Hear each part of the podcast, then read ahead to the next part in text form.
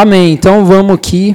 A gente está chegando hoje no episódio 5 da segunda temporada da nossa série Origens, nossa série de exposições no livro de Gênesis. Para vocês que estão pela primeira vez, nós estamos domingo após domingo estudando o livro de Gênesis, versículo por versículo, e agora nós estamos no capítulo 9 já. E e o segundo episódio dessa é o quinto episódio da segunda temporada. Certo? Nós trabalhamos igual Netflix por temporadas e episódios. Então, é, a gente que tem caminhado aí essa jornada no livro de Gênesis, a gente tem aprendido bastante coisa com esse livro. E uma das coisas é, importantes que a gente tem visto na narrativa de Gênesis é que o livro ele comunica para nós certezas e conhecimento a respeito da nossa própria história. Né? Nós temos uma história e que hoje, infelizmente, grande parte das pessoas não sabem a história. Não sabe a sua própria história, não sabe, por exemplo, o cristianismo, mais de dois mil anos de cristianismo, e a maioria dos cristãos não conhecem a história do cristianismo. E isso é bizarro porque a maioria dos problemas que a gente vê hoje no nosso meio cristão se dá pelo fato de que as pessoas não conhecem a própria história. Então, por isso que a gente está falando do legado da reforma, que é importante. Ver cristãos, por exemplo, aliando a igreja com sistemas políticos é contraditório à própria história do, da sua própria fé sabe? Por isso que a gente precisa conhecer a, a nossa história. E, e, o livro de Gênesis, ele relata exatamente o início, a origem, por isso que é origens, né? Da nossa história. Da, de toda a nossa história. E nesse tempo que a gente vive hoje, sombrios, que são tempos de medo, né? as pessoas com medo, né? as pessoas têm ódio com muita facilidade né, é o que está nos cercando aí hoje.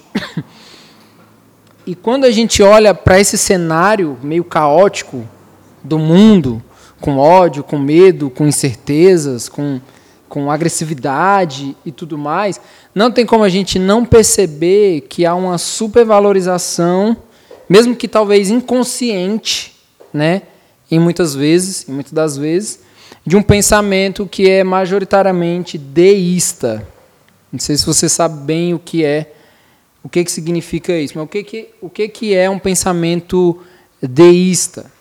O pensamento deísta, ele não nega a ideia de que Deus é criador. Ele crê que Deus é criador. Então, o deísta, ele crê que há um criador e que esse criador é Deus. Isso é fato para eles, é uma realidade para eles. Ele crê na existência do mundo pelo trabalho de Deus. Ele crê nisso. Mas ele considera que depois da criação, após a criação, Deus ele não se responsabiliza mais por esse mundo criado. Então assim, Deus não interfere depois que cria. É tipo pai ausente. Fiz, fui comprar cigarro, ó, já era. Eu fiz minha parte. Né? Não interfere, não sustenta. É como se Deus cria o um mundo e entrega o mundo à sua própria sorte.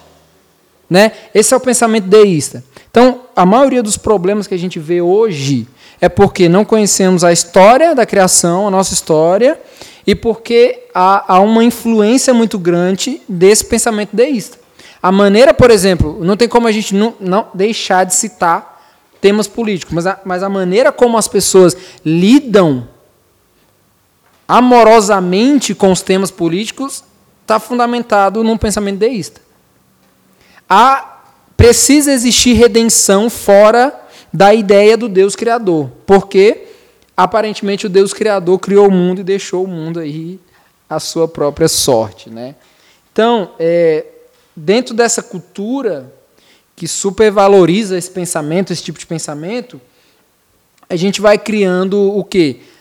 As lacunas que a gente supõe que preenche a inexistência da presença, da presença divina. Então a gente vai preenchendo aqui. A gente acha que Deus é, se ausentou disso aqui, aí a gente preenche com a lacuna nossa. Aí a gente acha que Deus se ausentou do cuidado humano, aí a gente vai preenchendo com, com as nossas próprias lacunas. Né? E aí a gente vai criando o quê? Estruturas de poder, a gente vai criando estruturas de redenção temporal. Não tem nada mais ilusório do que se criar estrutura de redenção temporal. Que é assim, funciona ou aparentemente funciona, mas agora não tem não tem vitalidade, né? Não tem e a gente vai preenchendo a partir disso daí. Só que a gente esquece que isso fere o princípio do sustento da vida, que é a partir da ideia teísta. Deus cria e sustenta o que cria. Deus, o, o pensamento cristão não é um pensamento deísta, com D, de achar que Deus cria perfeito, mas deixa. Não, o pensamento cristão é um pensamento teísta, que Deus cria perfeitamente e sustenta e governa perfeitamente. Essa, essa é, a, é a ideia do, do pensamento cristão em relação a isso. Né? Então, a gente esquece o quê? Da promessa. A gente esquece da promessa que Deus fez da semente perfeita. A gente está falando disso durante toda a série em Gênesis. Deus tem uma promessa para a humanidade e essa promessa é por meio de uma semente semente da mulher, da Eva, o descendente da mulher. Essa é a esperança para o mundo, uma semente. A esperança para o mundo é uma semente, que é a semente da mulher. A gente esquece disso. A gente esquece que, que da promessa. É, a gente esquece que a promessa não morre em Abel. A gente falou isso em alguns momentos aqui. A promessa não morre em Abel. A gente tem um olhar meio fatalista para as coisas, né? Por exemplo, se, se a gente for analisar o relato do dilúvio, sem conhecer a história pós-dilúvio, a gente acha que é o fim. A gente vai ter um olhar fatalista. Né, gente? Não me deixe falando sozinho, não, que eu bugo. Se a gente olhar para o dilúvio sem olhar o pós-dilúvio, a gente tem um olhar fatalista. Vixe, agora já era. Acabou tudo. A gente não consegue ver esperança pós-dilúvio. Né? E o principal, nós nos esquecemos que o Deus que é três, o Deus triuno, que a gente tem falado muito no, no diáspora, é um Deus de promessa. Sem o clichê. Deus de Deus de promessa é um Deus de promessa. É um Deus que sustenta a promessa na sua aliança. Sabe por que é importante a gente pensar disso aqui? Aqui a gente tem um casal, a gente tem um, um casal de noivos. Né? Vocês são casados, sou casado e a Cecília é solteira. Né? Mas a gente, tem um, a gente tem um casal aqui de noivos. Sabe o que é importante saber da história da aliança de Deus com o povo com a humanidade, porque tudo que Deus sustenta na humanidade, ele sustenta por causa da sua aliança. Então, quando a gente tem uma, uma pessoa ali para nós, que a gente assumiu um compromisso, nós não casamos por causa do amor. E nem permanecemos casados por causa do amor. Nós nos casamos por causa do compromisso que a gente fez, por causa da aliança. Ah, mas e se o amor acabar? O que, é que tem que manter o casamento? A aliança. Porque o fundamento do casamento não é o amor, é a aliança, é o compromisso. Por que, que Deus cumpre o que ele promete? Porque ele ama? Não, porque ele é um Deus de aliança. Porque é um Deus que faz uma aliança e ele cumpre a partir da sua aliança. Certo? Então é isso que eu queria refletir hoje aqui no nosso tema. O tema desse sermão é a vida sob a aliança. A vida que é sustentada nos moldes da aliança. Então, abre aí sua Bíblia no capítulo 9 de Gênesis. Tá muito louco. Gênesis capítulo 9, a gente vai ler do 1 ao 17. Certo? Gênesis 9, do 1 ao 17. Primeiro bloco do capítulo 9.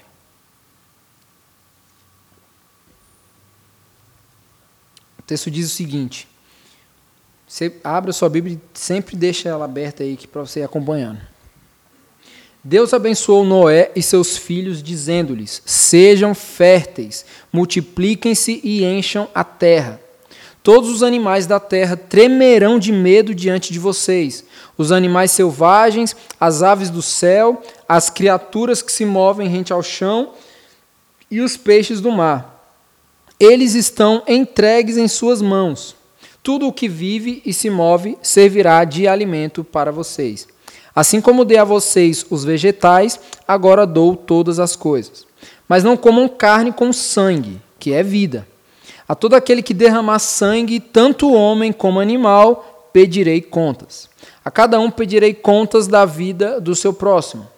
Quem derramar sangue do homem, pelo homem seu sangue será derramado, porque a imagem de Deus foi o homem criado. Mas vocês sejam férteis e multipliquem-se, espalhem-se pela terra e proliferem nela. Então disse Deus a Noé e a seus filhos que estavam com ele: Vou estabelecer a minha aliança com vocês e com os seus futuros descendentes, e com todo ser vivo que está com vocês, as aves, os rebanhos domésticos e os animais selvagens, todos os que saíram da arca com vocês, todos os seres vivos da terra. Estabeleço uma aliança com vocês. Nunca mais será ceifada nenhuma forma de vida pelas águas de um dilúvio. Nunca mais haverá dilúvio para destruir a terra. E Deus prosseguiu: Este é o sinal da aliança que eu estou fazendo entre mim e vocês e com todos os seres vivos que estão com vocês, e para todas as gerações futuras. O meu arco que coloquei nas nuvens será o sinal da minha aliança com a terra. Quando eu trouxer nuvens sobre a terra e nelas aparecer o arco-íris, então me lembrarei da minha aliança com vocês e com os seres vivos de todas as espécies. Nunca mais as águas se tornarão um dilúvio para destruir toda forma de vida. Toda vez que o arco-íris estiver nas nuvens, olharei para ele e me lembrarei da aliança eterna entre Deus e todos os seres vivos de todas as espécies que vivem na terra. Concluindo, Disse Deus a Noé: Esse é o sinal da aliança que estabeleci entre mim e toda forma de vida que há sobre a terra. Amém. Vamos ter uma palavra de oração. Deus, muito obrigado, Senhor, pela tua palavra, Pai.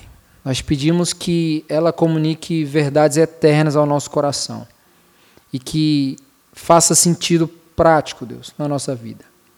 No nome de Jesus. Amém. Gente, Desde o início da série Origens, até na primeira temporada, a gente tem falado constantemente sobre as alianças ou pactos, né? A gente até explicou que essa palavra pacto foi muito mal interpretada na, na história. Quando você fala de pacto, a pessoa, opa, Deus me livre, misericórdia. Faz logo uma, uma cruzinha. Mas pacto, a palavra pacto, tem o mesmo significado que aliança, certo? E na narrativa bíblica, Deus trabalha a comunicação com a história e com o seu povo por meio de pactos, ou seja, por meio de alianças. Deus administra dessa forma, por meio de alianças ou pactos. E diferentemente da, das alianças que nós fazemos, nós seres humanos, as alianças humanas, elas as nossas alianças elas requer um cumprimento de ambas as partes, certo? Então quando você casa, não tem como não, não, não citar, né, o exemplo. Não é uma pessoa que está se responsabilizando pela aliança, pelo compromisso, pelo pacto. É os dois. Os dois precisam ali cumprir as duas partes para que aquilo funcione. Só que a aliança de Deus com os homens é uma aliança unilateral. É uma aliança que, significa dizer que Deus ele se responsabiliza totalmente pelas diretrizes da aliança. Ah, e se o homem descumprir, aí Deus vai ter que descumprir? Não, porque ele se responsabiliza pelo todo da aliança, porque a aliança é ele que faz. Então ele sustenta sempre a aliança. Por isso que a gente está falando que Deus é um Deus de aliança, um Deus de promessa. Por quê? Porque ele não pode voltar atrás com uma promessa, ele não pode voltar atrás com uma, com uma aliança. Por quê? Porque ele é fiel. Ele é fiel, gente, não é porque ele dá para a gente o que a gente quer. Ele é fiel porque ele não pode mentir. Ele não pode, é, ele não pode negar a si mesmo. Por isso que ele é fiel. Deus é fiel por causa disso. Então a aliança que Deus faz é uma aliança de caráter unilateral, é diferente da aliança que a gente faz. Porque as nossas alianças, as duas partes precisam cumprir. A aliança que Deus faz, sendo unilateral, Deus se responsabiliza pela aliança, pelas diretrizes da aliança, do pacto, né? E a gente pode ver isso de maneira prática na provisão que Deus traz de um redentor. Depois que o homem peca, né, Adão cai, a gente tem logo uma solução de Deus sendo comunicada, que não é uma solução que Deus pensou naquele momento. Tipo assim, ah, e agora? Adão pecou, pô, e agora? O que eu faço? E aí, Trindade, chega aí. O que a gente vai pensar aqui para resolver o problema? Não, não é bem por aí. Porque a gente tem consciência e, e veracidade bíblica que o sustento da promessa, o sustento da, da, da, da, do plano de um redentor está presente na eternidade. Então, quem que é o Filho de Deus? É o Cordeiro de Deus imolado desde antes da fundação do mundo. Então, ele não é um plano que Deus teve depois da queda. E que ah, agora então vamos precisar, ó, um de nós vai ter que ir lá e, e resolver o problema, vai você. Não, não é isso. Porque o plano de Deus redentivo não, não, se comunica ali, mas não nasce ali. Porque é um plano eterno, cordeiro imolado antes da fundação do mundo. A gente está vendo Deus sustentando a promessa. E, e Deus continua sustentando a promessa no desenvolvimento da descendência sempre sustentando. Morreu Abel, ah, e agora? A, semente não tem como mais. Ficou só a semente da serpente. E a semente da mulher, cadê? Aí vem sete. Né? E a gente viu alguns domingos atrás que Noé é o décimo da descendência de Adão. Ele marca que a história, porque ele está entre Adão e Abraão de Adão até, até Noé tem dez gerações, de Noé até Abraão tem mais dez gerações. Então a gente falou até que Noé ele aparece na história como redentor da história até, até, dilúvio, até o dilúvio. Pós-dilúvio, a história continua e Deus continua cuidando, sustentando a sua promessa nas próximas gerações, na descendência que está vindo ali. Então a gente vê Deus sustentando a sua aliança na preservação da família de Noé e dos animais. É tanto que ele tira, os tira, né, da arca salvos. Né? Foi o que a gente viu no domingo passado. E aí agora Deus ele garante segurança e sustento para a vida em um mundo pós-dilúvio. Agora o mundo é um outro mundo. O mundo antes do dilúvio é uma coisa, o mundo agora pós-dilúvio é outra coisa. Mas não há desespero. Por quê? Porque Deus, com a sua aliança, está assegurando uma proteção e um sustento nesse mundo novo agora. Nesse mundo pós-dilúvio. Então tudo isso aqui diz respeito ao quê? Ao fato de que Deus se responsabiliza pela aliança que ele faz. Porque ele é um Deus de promessa. E é um Deus fiel. Simplesmente por isso. Então, aqui, só recapitulando o conceito dos pactos, para a gente seguir. Antes da criação do mundo, Deus estabelece um pacto trinitário, que é o que fundamenta a criação do universo. Né? O, o pacto é entre a trindade. vamos criar. E criou. Então há um pacto ali. Mais na frente, Deus estabelece um pacto com Adão, que a gente está cansado de saber que, que é instituído como um pacto de obras, né, que requer de Adão obediência, porque Adão era um ser perfeito no jardim. A gente sabe que Adão quebrou o pacto das obras. Depois da desobediência de Adão e Eva, Deus estabelece um pacto de graça, né, com a, com a promessa da semente da mulher, lá em Gênesis 3,15. E a partir daí, todas as alianças, todos os pactos que são estabelecidos para frente, estão relacionados ao pacto da graça. Quando a gente vai pensar teologicamente falando, essa estrutura de enxergar a história, que é a estrutura da teologia da aliança, aliancismo, teologia do pacto, se difere, por exemplo, do dispensacionalismo, que é a outra vertente que analisa a história, porque para o dispensacionalista, cada momento desse é uma dispensação diferente. Sabe? Desde o início, Adão, Noé, Abraão, Moisés, Davi, e vai, vai, vai, vai, são coisas diferentes. Para nós, não. Para nós, quando Deus apresenta o pacto da graça, em Gênesis 3,15, o descendente da mulher pisando a cabeça da serpente, agora nós estamos na era da graça. Graça. Tudo que se sustenta depois disso é por meio dessa promessa, da graça. Então Deus faz um pacto de graça e todos os pactos e alianças que vêm depois disso são, na verdade, Deus relembrando esse pacto. O pacto da graça. É ele falando assim, ó, graça, olha a semente da mulher, olha a semente da mulher. Em Noé, Deus não está querendo falar de outra coisa. Por que, que Deus está salvando Noé, sua família e o, e o mundo ali agora, renovado?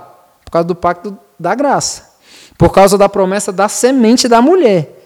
Ou seja, por causa de Cristo. Por causa do Evangelho. Simplesmente por causa disso. E aí no, pra, no pacto, no pacto da graça, a gente já tem a configuração do que é a realidade do Evangelho. Exatamente isso. Qual que é a realidade do Evangelho, gente? O homem só pode ser salvo em qualquer época através do sangue de Cristo. Ah, mas como que Noé foi salvo? Da mesma forma que eu e você fomos salvos. Ah, mas nem existia ainda a encarnação de Cristo. Mas o que, que o escritor de Hebreus fala? A partir da, da, da ideia, da, da realidade de Cristo, há uma história para trás. A história que está para trás está olhando para frente. O povo de Deus caminhando, peregrinando na história, está olhando para frente. Não simplesmente porque não está olhando para trás, mas porque está olhando para a promessa da semente. A expectativa da promessa da semente, do Messias. Então Noé, de Noé para frente, toda essa história, essa descendência aqui, todos estão olhando para frente. Todos que compõem a linhagem dessa semente perfeita, que é a semente da mulher, estão olhando para essa promessa, para essa expectativa aí. Então, essa é a realidade do Evangelho. O homem ele só pode ser salvo em qualquer época através do sangue de Cristo sendo derramado. Certo? Então, se a gente observar o trato de Deus com Noé, a gente vai perceber que a salvação para a casa de Noé é uma realidade de graça. O pacto de graça sendo relembrado. Relembrado. É uma realidade de graça. Porque Noé é, foi considerado alguém que Deus olhou para ele com, com favor por causa da sua fé. Então não é ele é salvo por causa da sua fé, por meio da graça. Por causa da graça, por meio da sua fé. Havia fé em Noé, a gente sabe disso. Encontrou favor do Senhor. Ele encontrou favor do Senhor. O que veio antes dele o único que, que antes dele, no texto bíblico, o texto diz que andou com Deus, assim como Noé, foi o Enoque. A gente sabe que Enoque sumiu. Cara, Enoque era tão diferenciado que ele sumiu. Ele não provou da morte. Deus, ó, recolheu para recolheu si. O outro cara, depois do Enoque, que andou com Deus, que o texto bíblico diz, foi Noé. Encontrou favor de Deus. Então isso é fé. Noé e sua família são salvos por Deus nesse, nesse momento aqui onde Deus está restabelecendo uma nova criação. Ele é salvo pela graça mediante a sua fé. Isso aqui é evangelho, gente. É a história do Evangelho. Não é uma coisa diferente, não é dispensação diferente. Não. É a história do povo de Deus. É a história do Evangelho que está aí. A história ela está progredindo. Está progredindo. E o olhar já é um olhar que é mais adiante, é um olhar para frente. Né? Um olhar messiânico, um olhar baseado na promessa da semente perfeita. Certo? A gente precisa entender que o telos, né? Do povo de Deus, desde o início de tudo, essa expectativa messiânica. Sempre foi. O povo de Deus nunca olhou para frente buscando telos com, com outras expectativas, em outra estrutura, em outra pessoa, em outra realidade, em outro Salvador. Não. Sempre foi na expectativa messiânica. Então Deus ele está confirmando ele está reafirmando o pacto da graça, agora com um pacto chamado de pacto de preservação. Pacto de preservação é o pacto da graça. É Deus confirmando que Ele é um Deus que faz uma aliança de graça com o povo, com a criação e com tudo. Então Deus ele quer preservar o que criou agora nesse novo estágio, né, de restabelecimento da criação e mais, ele estende garantia para isso. Os primeiros três versículos aqui que a gente leu diz o seguinte: Deus abençoou Noé e seus filhos, dizendo-lhes: Sejam férteis, multipliquem-se e encham a terra. Todos os animais da terra tremerão de medo diante de vocês. Os animais selvagens, as aves do céu, as criaturas que se movem rente ao chão, Ai, e os peixes do mar eles estão entregues em suas mãos. Tudo que vive e se move servirá de alimento para vocês. Assim como dei a vocês os vegetais, agora dou todas as coisas. Então aqui Deus começa a tratar a sua aliança com Noé a partir de alguns princípios. Perceba que Deus, ele começa a falar com Noé nos moldes que ele falou lá no relato da criação, né? Aqui, essa é a terceira vez, desde o capítulo 1 de Gênesis, desde o início, que Deus está ordenando a fertilidade. Que Deus está ordenando a multiplicação na terra. No início, com o homem, depois, segunda vez que Deus fala sobre fertilidade e multiplicação, ele está se referindo à, cria à criação, e agora, mais uma vez, Deus está falando isso daqui. E perceba também que a palavra que Deus usa aqui nessa ordem é a palavra da bênção. É Deus abençoou. Né? O que, que o texto diz? Deus abençoou Noé e seus filhos, dizendo-lhes: sejam férteis e multipliquem-se.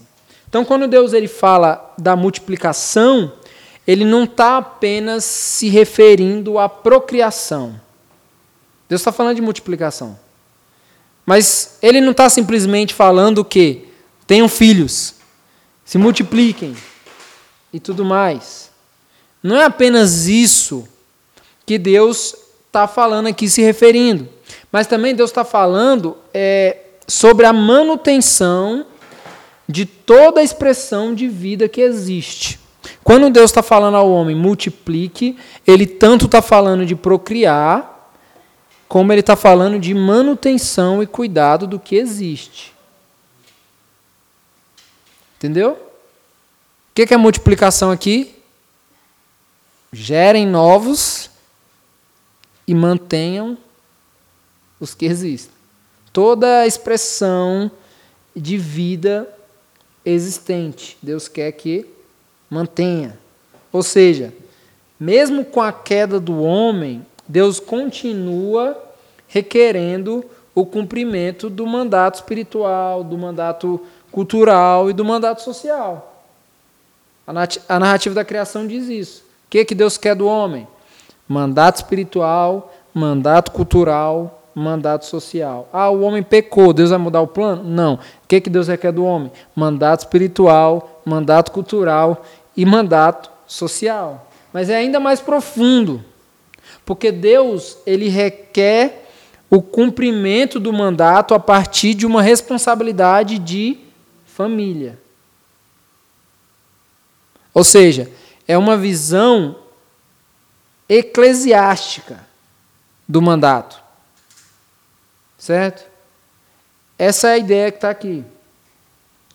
Então, é, isso aqui é muito importante para a gente pensar, gente, porque cuidar do mundo de Deus, que é a ordem de Deus aqui, cuidar desse mundo, é reconhecer Deus como Pai. Por isso que Deus requer o cumprimento do mandato como uma responsabilidade de família. Dá para entender? Porque cuidar desse mundo não é simplesmente, ah, eu gosto de, quero preservar o meio ambiente tudo mais, ou uma pauta, uma pauta interessante, legal, hype e tudo mais. Não é isso. Não é só isso. Cumprir o mandato cultural de fazer cultura, de preservar o mundo de Deus, o mundo criado de Deus, é, em primeiro lugar, reconhecer que Deus é Pai. Se não reconhecer que Deus é Pai, é obra social, cultural. Simplesmente. Mas não é mandato de Deus. É, é muito mais profundo isso daqui. Né? Isso se dá a partir da consciência de família. Sejam férteis e multipliquem. Gerem mais e cuidem. E quando vocês cuidarem, cuidem de tudo. É cuidando para cuidar, entendeu? A gente cuida aqui para cuidar. Por isso que eu estou falando, a igreja é a família do pacto. É a família da aliança de Deus. Que essa família, quando ela cuida de si, não no aspecto é, egocêntrico, mas cuida de si por princípio, né? Quando ela cuida de si por princípio, ela observa o mundo de Deus. Por que, que ela observa o mundo de Deus? Porque ela está vivendo uma experiência de família. Não tem como viver uma experiência de família sem reconhecer um pai. Não tem como. Então, quando a gente vive a experiência familiar, nós estamos vivendo a partir da perspectiva de que Deus, o Deus Criador, que requer de nós o cuidado do mundo, é um Deus que é Pai. E a gente se move a partir disso daí. E aí o texto também diz o quê? Todos os animais da terra tremerão de medo diante de vocês. Os animais selvagens, as aves do céu, as criaturas que se movem rente ao chão e os peixes do mar. Eles estão entregues em suas mãos. Um parênteses aqui, gente. O pecado original, o pecado de Adão, deixou rastros na criação certo? Deixou suas mazelas, deixou suas marcas na criação. E também deixou rastros na relação do homem com as coisas. Na relação do homem com o resto da criação. Certo? É por isso que a obra de Cristo, a obra expiatória de Cristo, a cruz de Cristo, também é para dizer ao homem que ele precisa perseverar na relação com o mundo de Deus. Ah, Jesus morreu para salvar minha alma. Não foi só isso. Jesus morreu também para restabelecer a sua relação com o mundo que Deus criou. E isso vai envolver os mandatos. Cuidar do mundo de Deus. Cuidar da, da, da conexão, a conectividade com o Pai, em primeiro lugar, com o mundo criado, né? e com as pessoas que compõem esse mundo criado. Então, a obra de Cristo, ela também é para dizer isso, que o homem precisa perseverar na relação com o mundo. Então, tipo assim, ah, agora eu me converti, sou da igreja, se isola do mundo. Né? Se converteu a quê? Ao evangelho não foi. A Cristo não foi. Ah, agora eu, eu preciso me afastar do mundo porque eu sou cristão. Cara, não entendeu nada do evangelho. É justamente o contrário. Se nós fomos salvos por Cristo por causa que Ele morreu na cruz por nós, se nós somos lavados pelo Seu sangue, isso significa que Ele está nos colocando em conexão com o mundo que Ele criou. Para quê? Para cumprir o que Ele nos mandou desde o início: cuidar, multiplicar, manter. Está entendendo, gente? Então, se o pecado deixou rastros, deixou manchas, marcas, né, por aí, ele mudou a ordem da relação. Ele distorceu a ordem dessa relação. Os animais passaram a tremer de medo diante dos homens, porque isso configura a escalada do mandato cultural. Certo? Os animais se rendem aos homens e os homens se rendem a Deus. Essa é a ordem do mandato cultural. Então, tipo assim, quando você vê cristão que ah, a gente tem que cumprir o mandato cultural, ama mais bicho do que gente, não entendeu o mandato cultural. Ah, porque os animais são melhores que os seres humanos. Não entendeu o mandato cultural. Porque no mandato cultural há uma escalada de ordem. Uma escalada ordenada. Os animais se sujeitam aos homens, os homens se sujeitam a Deus. É assim que funciona. O que, que a gente está vendo? Os animais tremem de medo agora diante dos homens. É isso que a gente está vendo aqui. Isso aqui é muito importante, gente. Falar de mandato cultural, às vezes parece muito bonitinho, né? Todo mundo que fala de mandato cultural fala uma parada bem, bem fora assim de, um, de uma realidade que a gente vive como igreja. É um assunto que, que chama a atenção de muita gente, porque nem todo mundo lá fora sabe que o cristão pensa sobre o cuidado do mundo. Né? Nem todo mundo lá fora acha que o cristão tem como responsabilidade e mandato, desde o início do mundo, cuidar ecologicamente do mundo de Deus.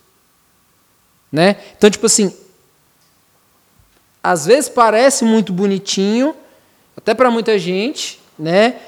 por essa atenção com o meio ambiente tudo mais, mas a gente não pode esquecer que o mandato cultural implica na sujeição da criação aos homens e que esses homens se sujeitam a Deus. Então, os animais, eles estão entregues nas mãos dos homens. O texto está dizendo isso. Os animais estão sujeitos aos homens. E os homens sujeitos a Deus. Essa é a ordem escalada. Lembra a ideia lá de Agostinho, né? Amor o pecado é amor desordenado. Se você muda essa ordem, já, já babou aí.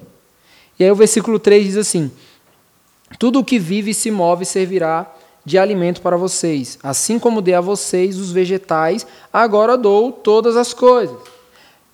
Vejam que agora há uma mudança aqui na, na dieta humana, comparado a antes do dilúvio e agora pós-dilúvio. Deus agora está ampliando o cuidado dele com a vida humana. Ele está cada vez mais apresentando que ele é um Deus de promessa e Deus de aliança, ampliando o seu cuidado com o povo. Vale sempre a gente ressaltar, gente, que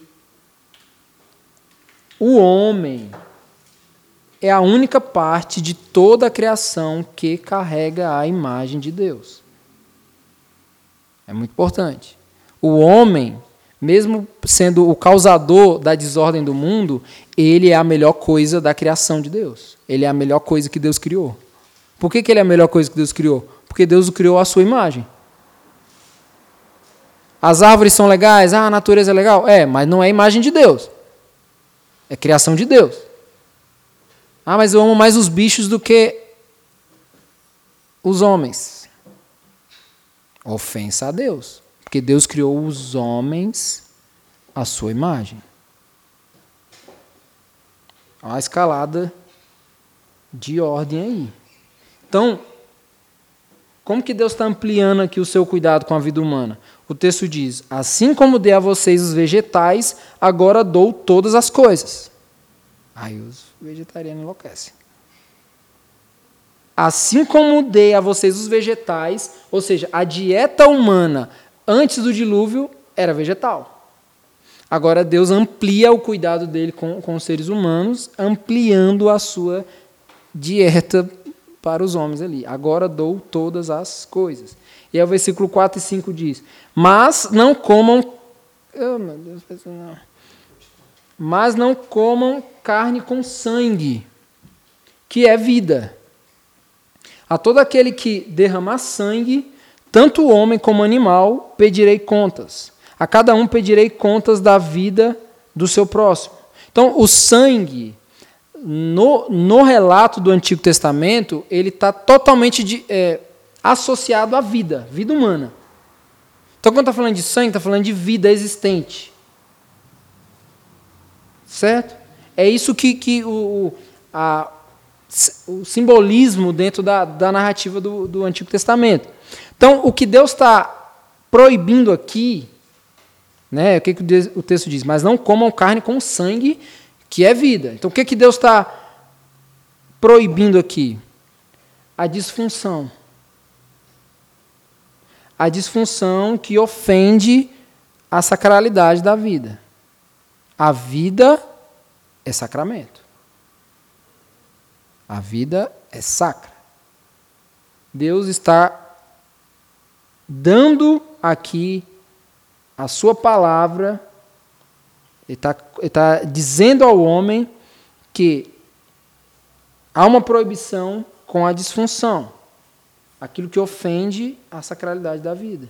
Então, essa ampliação aqui na dieta humana, que é a forma que Deus está cuidando do, do, povo, não é uma licença, gente, para selvageria.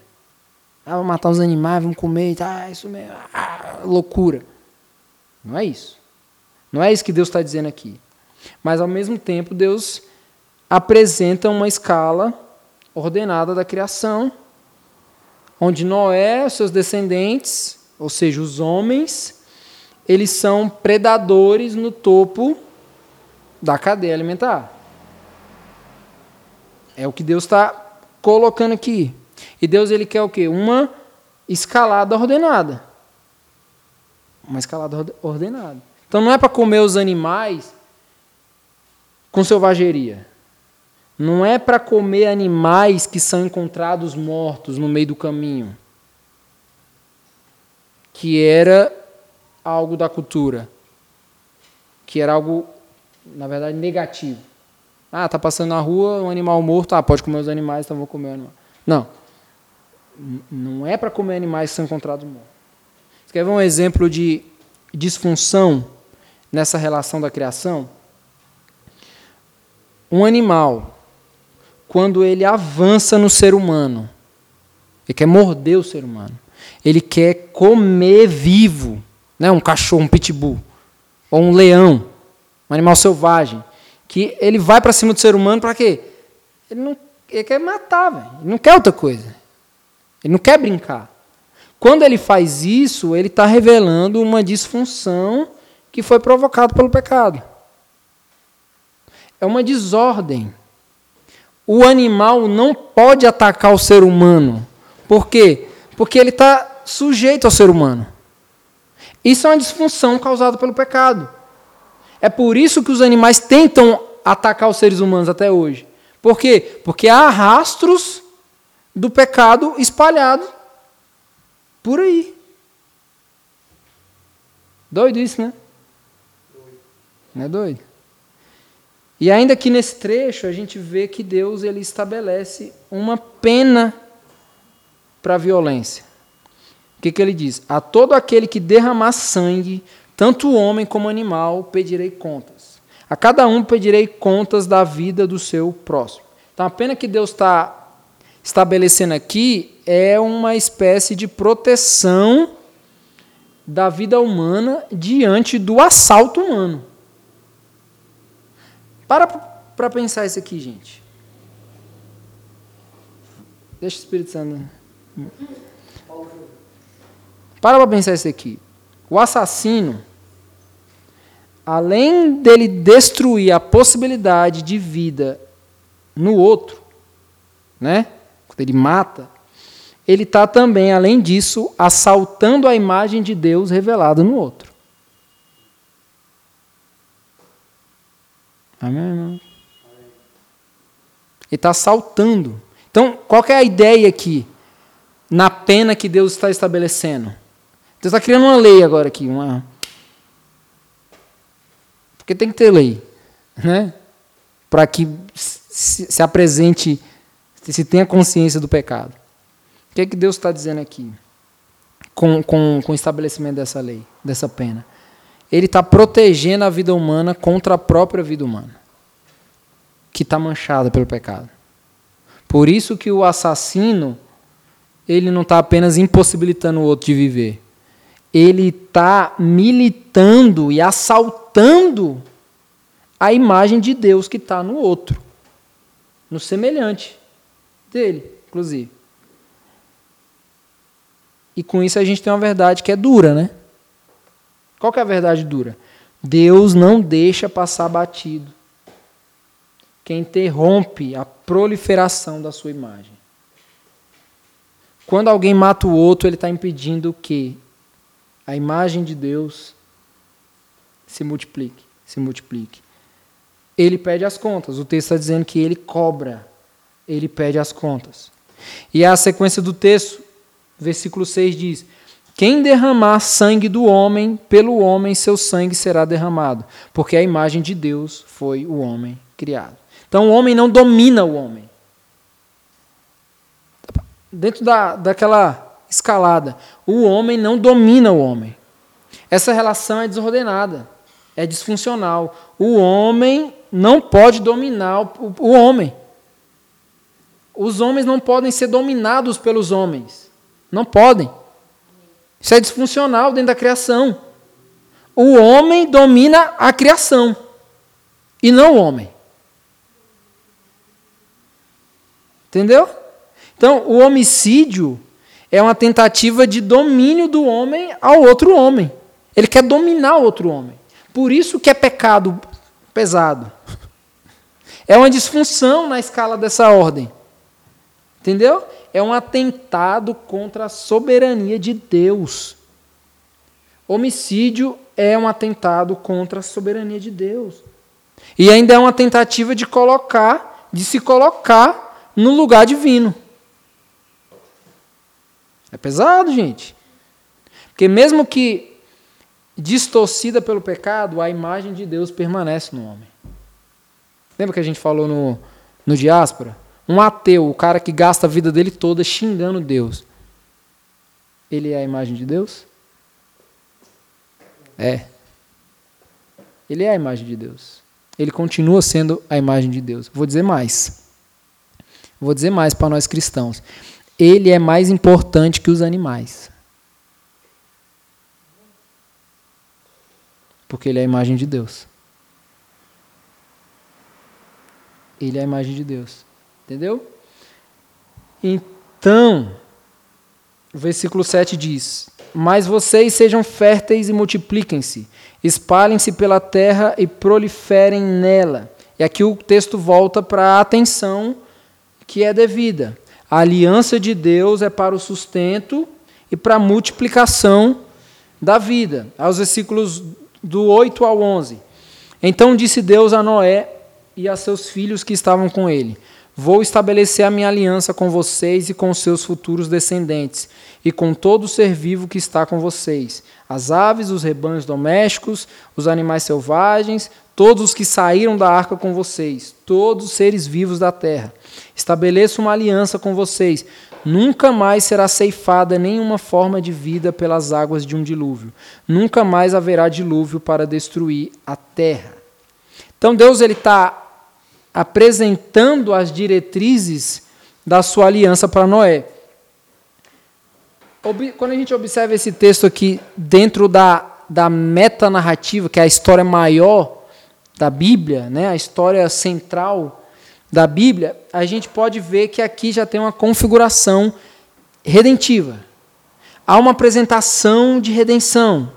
A aliança de Deus com Noé confirma a promessa do descendente da mulher. Por quê?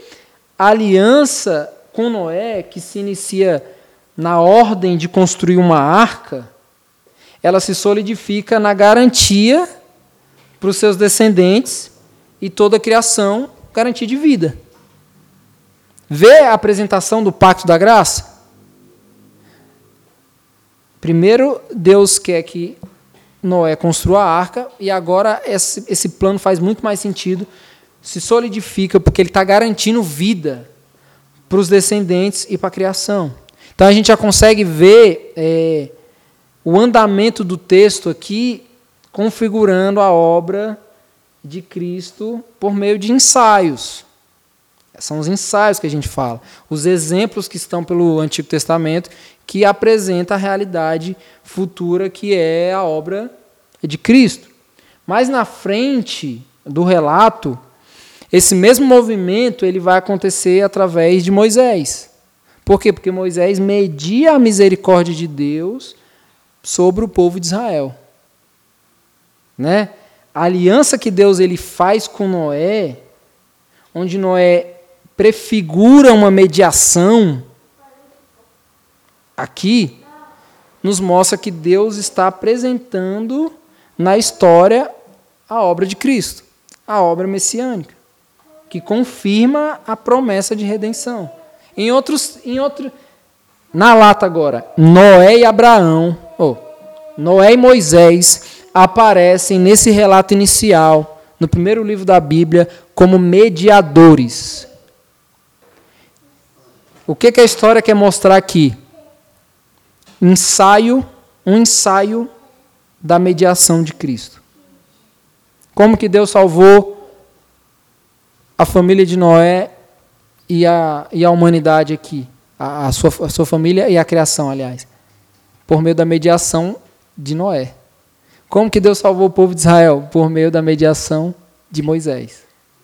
Ah, mas quer dizer então que Noé é o bichão, Moisés é o bichão e eles são quase o Cristo. Não.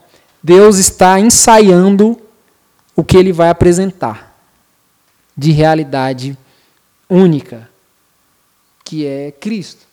E aí, dos versículos 12 ao 17, parte final do texto fala: E Deus prosseguiu: Este é o sinal da aliança que estou fazendo entre mim e vocês e com todos os seres vivos que estão com vocês, para todas as gerações futuras. O meu arco que coloquei nas nuvens será o sinal da minha aliança com a terra.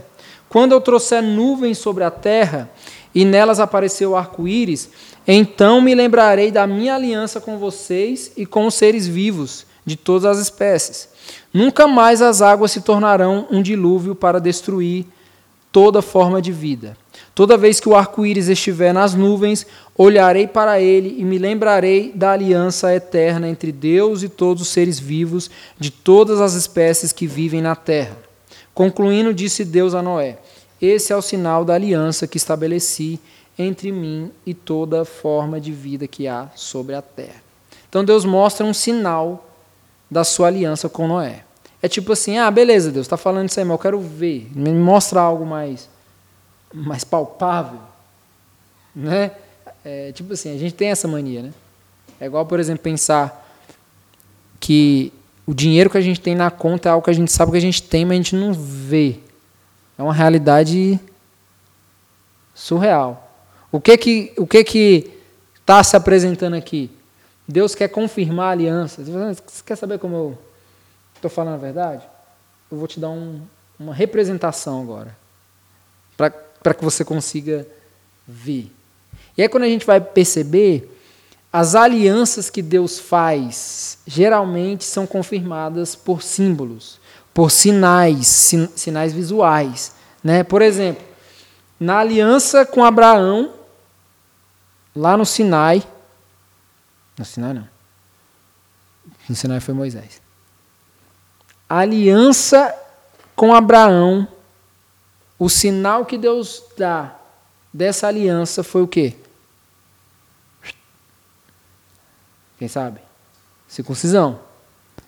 É algo visível para confirmar uma realidade de promessa que aparentemente é invisível. Aí na aliança do Sinai, agora sim, onde Deus ele estabelece os dez mandamentos lá para Moisés, o sinal era o quê? O sábado. O sinal que Deus mostrou ali era o sábado. Na nova aliança, o sinal estabelecido é a mesa do Senhor. Ou seja, a ceia. É a Eucaristia. Essa, esse é o sinal da aliança de Deus com o povo na nova aliança. É a mesa do Senhor, é a ceia. E esse é um dos grandes motivos do porquê que a gente ceia todos os domingos. Por que, que nós ceamos todos os domingos? Um dos grandes motivos. Porque o culto dominical é uma confirmação da aliança de Deus com o seu povo. Deus ele está confirmando reafirmando, domingo após domingo, que ele tem um pacto, uma aliança com o seu povo. Quando Deus estabelece um pacto com Abraão, ele fala uma coisa que é muito importante, gente. Eu serei o seu Deus, e vocês serão meu povo. Como que a gente pode não esquecer isso? Todos os domingos Deus nos reúne e fala: Eu sou o Deus de vocês e vocês são meu povo. Como é que a gente celebra essa realidade visivelmente? Como é que a gente pode ter certeza de que o que Deus está falando é real? A mesa do Senhor, a ceia. Esse é o sinal visível. E aí, aqui com Noé, Deus também dá um sinal visível, que é o arco-íris. No texto original, a palavra que tem ali é só arco. Íris é outra coisa. A palavra que tem lá é arco. E lá no Antigo Oriente Próximo, o arco ele era uma arma de guerra. Certo? É tanto que os místicos lá da época, do tempo que Moisés escreveu esse relato aqui que a gente está lendo, quando eles viam as estrelas em forma de arco, eles associavam isso com a hostilidade dos seus deuses porque simbolizava uma arma de guerra. Certo? Diferentemente do que o Deus Criador do universo está propondo aqui em aliança com Noé. Aqui, o que é bélico, o que é hostil, como representado lá na cultura do, do Antigo Oriente Próximo, né, bélico, hostil e tudo mais, aqui agora, isso que é bélico e hostil está sendo transformado em um sinal de reconciliação entre Deus e os homens. Então, o sinal do arco é confirmação da aliança. Então, a gente pensar que o sinal do arco é confirmação da aliança é muito profundo. Por quê, gente? Porque o arco ele se estende da terra até o céu. Ele contempla um horizonte, um lado do horizonte ao outro lado do horizonte. Terra, céu. Um lado e o outro lado. O que, que isso significa para a gente? Deus tem um compromisso unilateral com o universo. Por isso que nós não cremos no pensamento deísta, né? Deus ele não criou e deixou a sua própria sorte. Deus cria, sustenta e governa. Ah, mas e se o mundo se voltar contra Deus? O mundo se voltou contra Deus. O mundo se voltou contra Deus. A pedra que os edificadores destruíram ou rejeitaram. Ela se tornou a pedra fundamental, que é Cristo. O mundo se voltou contra Deus. O que, que Deus faz? Sustenta e governa o mundo. Ele está fazendo aqui uma aliança unilateral. Ah, mas e, e, se Noé não cumprir? E se a família de Noé avacalhar? Se um dos filhos de Noé, por exemplo, cometer um pecado muito grave mais adiante, como que fica a aliança de Deus com Noé e com a sua descendência? A mesma. Porque quem está fazendo aliança é um Deus fiel, é um Deus de promessa. E que ele não, ele não depende da, da confirmação, da correspondência. Então é isso que a gente aprende desse, dessa história do arco. O arco que vai da terra ao céu, de um lado do horizonte para o outro horizonte, simboliza que Deus ele tem um compromisso unilateral com o universo que é dele. Ele é o dono do universo. Ele não é só o criador, ele é o sustentador do universo. Ele é que dá vida para toda espécie de vida. Ele é que sustenta cada vida existente. É ele. Por isso que ele faz aliança. A gente pode aprender aqui, gente, bastante coisa, né? Com esse relato aqui. Mas eu queria chamar a nossa atenção aqui para um fato muito importante. O Deus imanente, que é o Deus que é em si mesmo, cheio de graça, cheio de poder em si mesmo também, ele transcende no mundo criado. É um Deus que é imanente, mas é um Deus que é transcendente. É um Deus que é em si mesmo, mas é um Deus que se dá a conhecer, que se revela, que se envolve com as realidades humanas, que, que se conecta. Por quê? Porque Ele é um Deus fiel. Porque Ele é um Deus que cumpre as suas promessas. Por isso que Ele não fica dentro da caixinha. Ele transcende. Ele se, se escorre pela existência humana, se dando a conhecer. Ele se dá a conhecer. Por onde a gente passa, qualquer lugar que a gente vá, tem ap apresentações de Deus. Em tudo. Por isso que a gente precisa viver observando o mundo como algo que, que é o próprio Deus se comunicando, se, se revelando. Certo? Então, esse, esse texto aqui, ele nos ensina que a nossa vida Assim como a promessa que Deus está fazendo para Noé, sua descendência, e os animais. Porque o que é que Deus está querendo dizer para Noé? Vocês estão seguros nesse novo mundo. Vocês não estão aí soltos, largados. Não, vocês estão seguros. Vocês estão assegurados. Então a gente aprende com esse texto aqui que a nossa vida está completamente assegurada em Deus. Completamente. E isso não é por causa dos nossos esforços, não é por causa dos nossos acertos. Não é por causa dos nossos acertos. Não é por causa que a gente tenta transparecer que a gente é bom por causa das nossas boas ações. Não é por causa disso. E sim porque Ele é um Deus de aliança. E Deus de promessa. Simplesmente por causa disso. Ele sustenta as diretrizes da aliança. O Deus que governa e sustenta todo o universo. Você acha que ele não vai se responsabilizar por cuidar de mim, de você?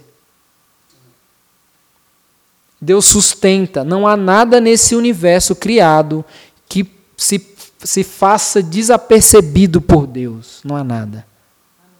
Você acha que ele não vai cuidar, governar? A nós, seres humanos, a qual ele tem uma promessa a qual ele tem uma aliança firmada. Nós somos a sua imagem. Nós somos a imagem dele. Então ele, isso é algo que está assegurado. Está assegurado para nós. Principalmente agora, isso tenta concorrer com as coisas que a gente vive. Por isso que é bom sempre a gente lembrar da promessa. Sempre a gente precisa lembrar. Por quê? Porque a gente está cercado de medo. Porque a gente está cercado de insegurança. Não é? Nós estamos no mundo. O mundo de Deus tem marcas do pecado do homem. Então nós estamos cercados de medo, cercados de insegurança. E nesses tempos onde nós estamos cercados de tudo isso, nós precisamos relembrar que Deus ele contempla a nossa existência. Ele contempla. Lembra de do salmista? Se eu for no mais alto, lá tu estás. Se eu for no, no mais profundo, lá também tu estás. Por quê? Porque ele contempla a nossa vida. Desde sempre e para todo sempre. E aí, para terminar, eu queria ler um texto aqui de Paulo aos Romanos, capítulo 8, do 35 ao 39, para confirmar essa certeza. Romanos 8, do 35 ao 39 fala: Quem nos separará do amor de Cristo?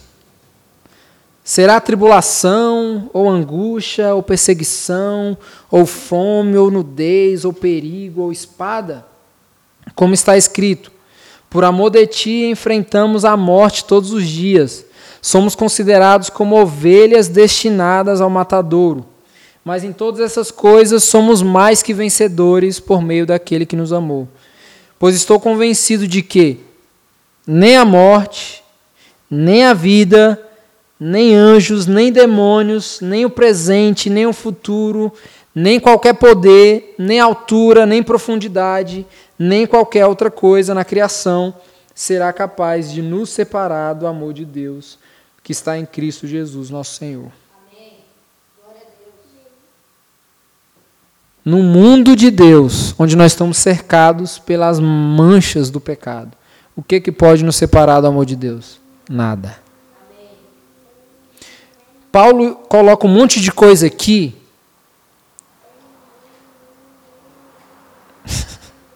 um monte de coisa, vai citando, nem isso, nem aquilo, nem aquilo outro. Para dizer, na verdade, que nada pode nos separar do amor de Deus. Nada. Sabe por quê? Porque a nossa ligação com Deus não é uma conexão que nós construímos. É uma conexão que foi marcada pelo sangue de Cristo. Se, no, se no mundo nós sofremos das influências, das manchas e das marcas do pecado, em Cristo nós somos marcados pelo seu sangue. E somos agora reconectados a Deus. Lembra aqui do arco? O arco para o povo da época simbolizava uma ferramenta de uma arma de guerra. Uma arma simbolizava hostilidade, algo bélico. Só que a aliança que Deus faz ressignifica o ar. Porque agora, em um mundo bélico e hostil, Deus reconstrói, por meio do sangue de Cristo, a nossa relação com o Pai. O que que pode destruir a nossa relação com o Pai? Nada. Nada. Nada, nada, nada. Ah, mas é porque eu fico tentando, caio, me levanto, caio, me levanto, caio, me levanto. E vai ser assim. Só que a aliança que Deus faz não é para mim, para você, é para a família dele. Então, quando Deus faz a, a, uma aliança com a família, isso significa que eu vou cair, vou levantar, você vai cair, vai levantar, só que nós não estaremos sozinhos. Porque nós não nascemos para estarmos sozinhos. Nós nascemos para estarmos enxertados no maior plano de redenção materializado na humanidade, que é o corpo de Cristo. Amém. Eu queria que você, depois de tudo isso, fizesse, tirasse um tempo de oração. Como a gente não teve nosso momento de confissão hoje, você pode aproveitar agora. Tenha um tempo de confissão, coloque diante do Senhor seus pecados, abra o seu coração para Deus. Fala para Ele o que você tem falhado, o que você tem procrastinado, o que você tem colocado no lugar dele na sua vida. Faça isso. O que você tem priorizado. porque você tem amado mais do que a Ele.